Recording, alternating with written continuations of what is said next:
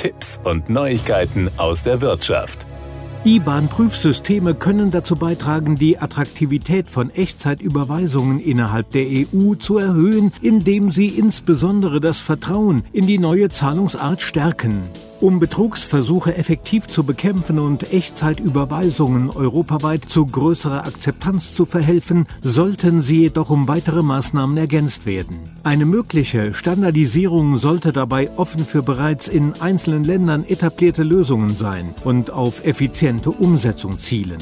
Das geht aus der Studie IBAN Namecheck Current Developments and Concepts hervor, die Strategy End, die globale Strategieberatung von PwC, gemeinsam mit der österreichischen Nationalbank, der Deutschen Bundesbank sowie der Europe Banking Association erstellt hat. Für die Studie wurden 17 Vertreter europäischer Banken, öffentlicher Institutionen sowie von Anbietern von IBAN-Prüfsystemen befragt. Echtzeitüberweisungen werden innerhalb der Eurozone immer häufiger genutzt. Zugleich kann diese Bezahlmethode aber Betrugsmaschen begünstigen. Ein Gesetzentwurf der Europäischen Kommission sieht daher die verpflichtende Einführung von IBAN-Prüfsystemen vor, um dem entgegenzuwirken und das Vertrauen in die Bezahlart zu stärken. Vor jeder Echtzeitüberweisung prüfen Sie im Hintergrund, ob IBAN und Name der Kontoinhaber übereinstimmen. Vor allem sogenannte Authorized Push Payment Betrugsmaschen, bei denen Betrüger ihre Opfer dazu bringen, eine Überweisung auf ein scheinbar bekanntes Konto zu tätigen, das in Wahrheit aber von den Betrügern kontrolliert wird, lassen sich dadurch in Teilen eindämmen.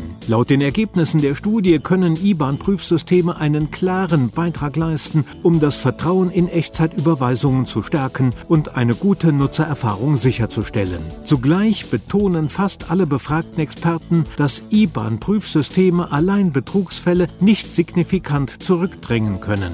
Da sich die Methoden von Bankbetrügern stetig weiterentwickeln, können IBAN-Prüfsysteme nur ein strategischer Baustein in einer Reihe von weiteren Maßnahmen sein, die von Banken und Zahlungsdienstleistern selbst entwickelt werden. Gesetzesinitiativen wie die der Europäischen Kommission sollten dazu einen Rahmen vorgeben, innerhalb dessen die beteiligten Finanzakteure ihre Initiativen vorantreiben und effektiv umsetzen können, sagt man bei der österreichischen Nationalbank.